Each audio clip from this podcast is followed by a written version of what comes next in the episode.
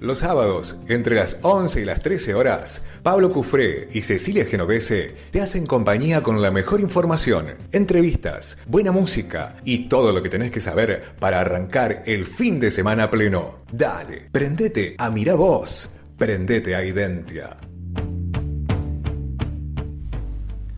Ahora tenemos otra comunicación, vamos a hablar de, un tema... Mm, serio, trágico, dramático, pero que tenemos que, visibilizar también. Tiene que ver con, lo comentábamos hace poquito, el asesinato del veterinario de, Teddy eh, eh, Ashworth y para eso estamos en comunicación con su hermano, con, con Willy Ashworth. Buen día, Pablo Cofré y Cecilia Genovese, te saludamos. Hola, buen día. Un saludo a los dos. Bueno, muchas gracias por atendernos en esta mañana. Eh, bueno, eh, queremos que nos cuentes un poquito eh, cómo está en este momento la situación, un poco el contexto también en el cual se está dando esta, esta, esta causa judicial que, bueno, que tan trágico, ¿no? Una situación tan trágica, tan conmovedora como fue el, el asesinato de Teddy. Sí, se, se corta un poquitito, no sé si ustedes me escuchan bien a mí. Te escuchamos perfectamente. Bueno, yo este, primero quería este, agradecer por dar la posibilidad de, de darle difusión y visibilización a esta situación horrorosa que, que ocurrió. En primera instancia decirle que, que Teddy una persona muy querida, sí. muy querida en todos lados. Se hizo un homenaje muy sentido donde habló muchísima gente de todos los lugares donde mi hermano eh, recorrió, participó, trabajó en Tibizarao, mm. que fue muy emotivo. Sí.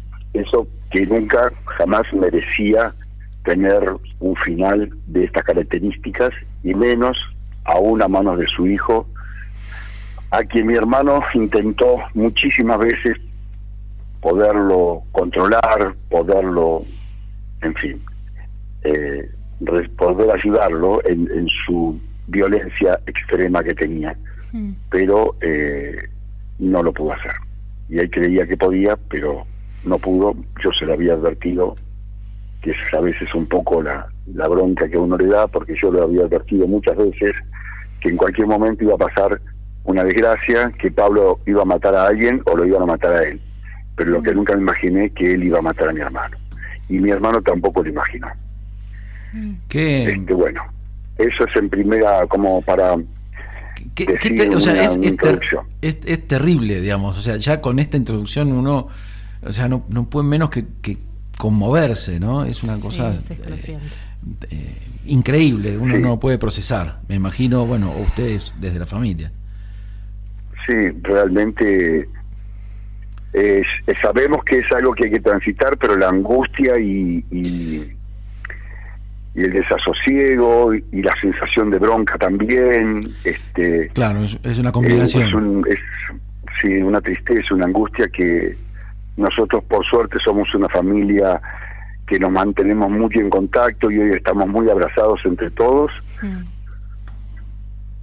porque es muy difícil muy difícil. Yo saber que a mi hermano no lo voy a ver más, con quien tenía un vínculo muy especial, bueno, como supongo que muchos hermanos también los tienen, es una situación muy compleja, la verdad, mm, durísima. Y las hijas pobres de saber que su propio hermano mató a su padre.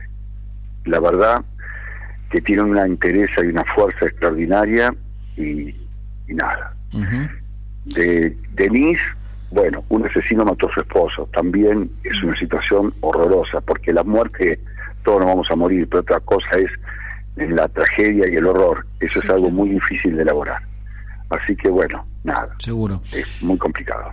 Y en cuanto a la situación, digamos, jurídica del caso, eh, hace poquito vimos que estuvo la audiencia de lectura de, cargos. Eh, a mí particularmente me llamó la atención eh, cierta frialdad de, en todo caso de, quien está imputado eh, al escuchar no lo que decía lo que se lo que se debatía allí en el juzgado. Pero no sé fue una sensación mía. No no es una sensación de todos. También como si no hubiera ocurrido, ¿no? Realmente este, una frialdad tremenda, probablemente haya sido instruido por su abogado defensor, este, pero sí, a todos nos, nos conmovió también eso, ¿no? Solamente en la, primera audiencia se ve que, que levanta un poco la ceja cuando dicen de que encontraron las dos placas este, de la cirugía que tenía mi hermano en las vértebras cervicales. Hmm. Como diciendo, ah, se me pasó por alto ese detalle. Porque el abogado defensor, en una, una planteando una situación que la verdad que nos pareció muy burda, hmm. decía hasta acá lo único que hay es una persona desaparecida y una persona calcinada dentro de un vehículo.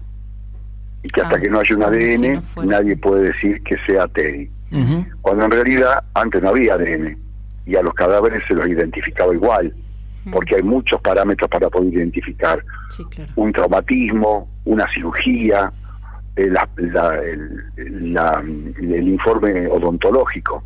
Bueno, el informe odontológico eh, ratificó que era el cuerpo de mi hermano.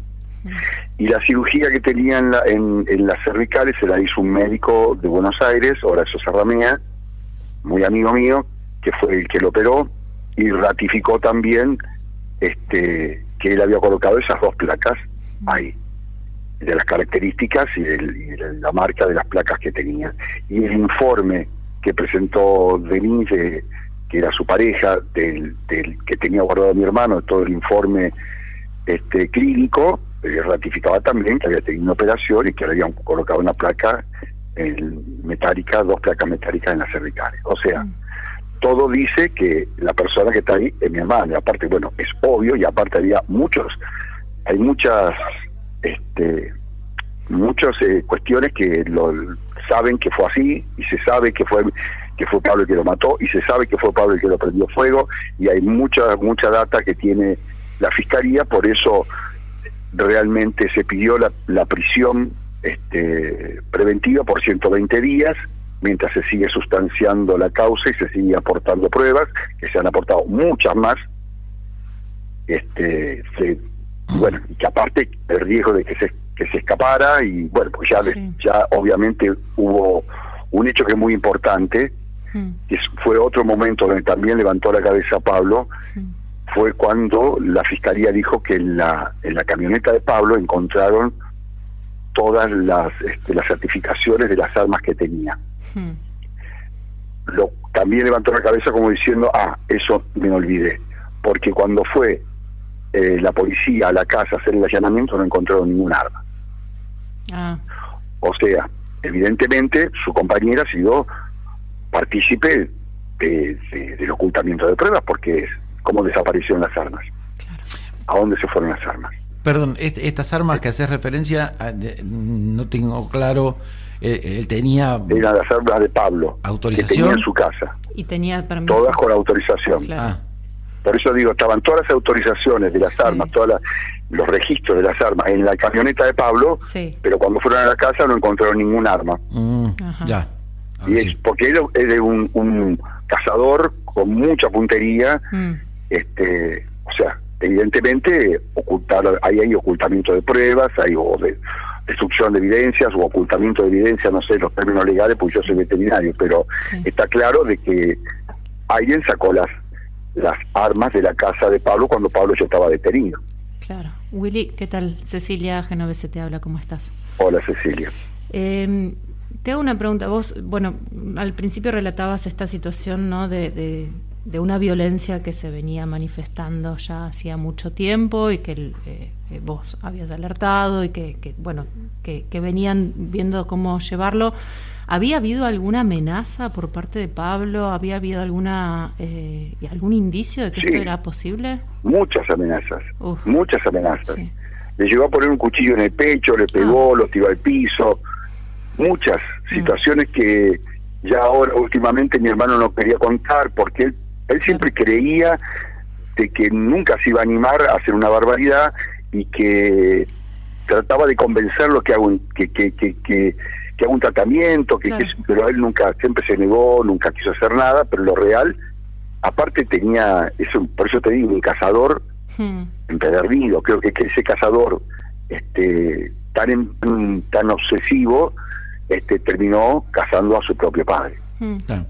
Y, en cuanto a la, porque él es vecino de Tilizarao, eh, en cuanto a la, su, su, convivencia, digamos, con la comunidad de ahí, de la localidad.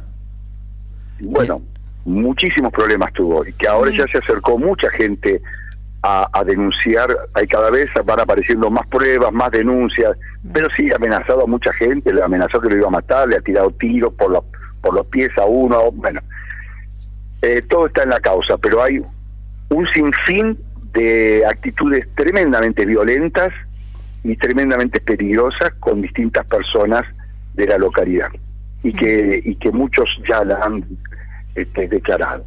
Verdaderamente, sí, es así. Bien. Em, Esto es como una crónica de una muerte anunciada, viste que nadie hace nada, muchos no lo denunciaban, mm. porque muchos no lo no denunciaban los hechos porque le tenían miedo.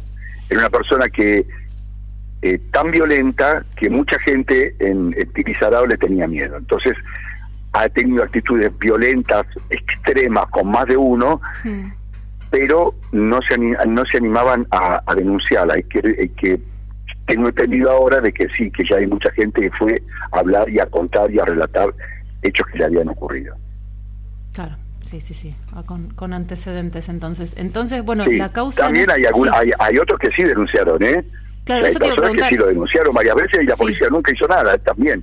Porque hubo gente que lo denunció, más de una denuncia, y la policía nunca fue a sacarle las armas, mm. ni, a, ni, a, dar una restricción, ni nada. No pasó nada. También hay que decirlo. Sí, se, se dio toda una, una conjunción de, de, situaciones que, bueno, que llevaron a este hecho trágico. Entonces, la causa en este momento eh, tiene a Pablo Ashworth en prisión preventiva, como decías, por 120 días y mientras tanto continúa la investigación.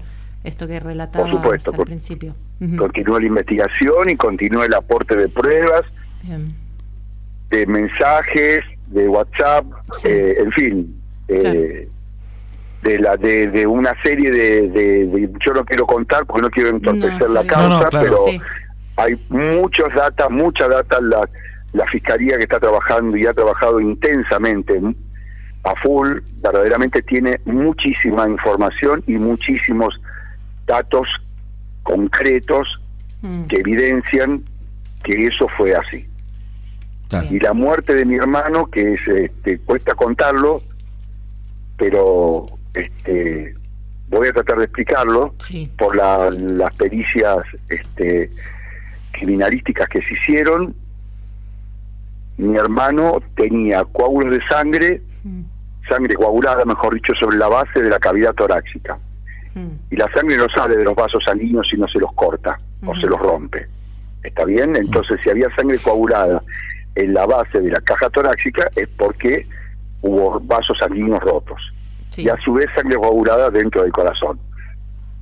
Pero aparte, aparte, y esto es lo más este terrible, que yo creo que no, y creo y, me quiero convencer de que es así, de que estaba inconsciente, pero él fue puesto adentro de la camioneta, este parte en el asiento trasero, del lado de la del lado de, o sea, el cuerpo atrás del asiento del conductor, pero en el asiento trasero, con los pies entre medio de las dos butacas, o sea, como que al cuerpo lo metieron ahí adentro, y después le prendieron fuego, porque estaba quemada la, eh, la, primera parte de la tráquea, había carbón en, en, el árbol bronquial, este bueno, no sé qué otro detalle más, pero que él respiró.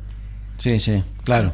claro. Y él respiró adentro del, incendio de la camioneta o sea, no estaba no estaba totalmente, estaba, ah, y había alambre de cobre alrededor del cuello, o sea que, este, como si hubiera habido un ahorcamiento también. Sí, sí, con, rasgos de, de Es muy morboso, muy morboso todo esto. Sí. Bueno, eh, mm, te queremos agradecer la, que hayas conversado con nosotros, que mantengamos esta eh, digamos, eh, la, situación y la difusión de lo que va ocurriendo, eh, porque además en una comunidad pequeña o relativamente pequeña como es Tilizarao, pero además en toda la zona esta, donde Teddy era muy conocido, insisto, conmueve hasta una cosa absolutamente indecible de, cómo, de, cómo describirla. Y, bueno, nada, queremos acompañarte a vos y a, tu familia desde acá. Bueno, muchísimas gracias y yo quiero dejar un mensaje. La violencia debe ser atendida desde la primera infancia. Las personas que son violentas tienen que ser atendidas. No puede mirárselo como una pavada, no puede mirárselo como una picardía o una se agarra trompadas, se emborracha, no es una pavada, no es una picardía mm. ni es algo lógico y normal de un ser humano este humano. Entonces, la violencia debe ser atendida siempre, porque de esa manera evitamos y evitaríamos este, llegar a situaciones de este tipo. Pero a veces, eh, viste, este, a uno le parece que es que no es así, pero que no está conviviendo con una persona capaz de lo que termina siendo capaz de hacer. Sí, sí, sí, sí, tal cual. Me parece, me parece muy, muy importante este mensaje final tuyo. Willy, muchísimas gracias y bueno, un abrazo. Gracias a ustedes. Un abrazo muy grande. Gracias y bueno, sí, y nada, un abrazo también y muchas gracias por mantener este viva la causa porque eso es importante desde el punto de vista de, que se haga justicia, por que es lo que queremos y todos deseamos. Por supuesto que sí. Que la cadena perpetua que se pidió sea, se cumpla en forma efectiva, sin ni un día de reducción de esa pena. Bien. Bueno, aquí estamos también disponibles entonces para lo que haga falta. Eh, que te mando un saludo.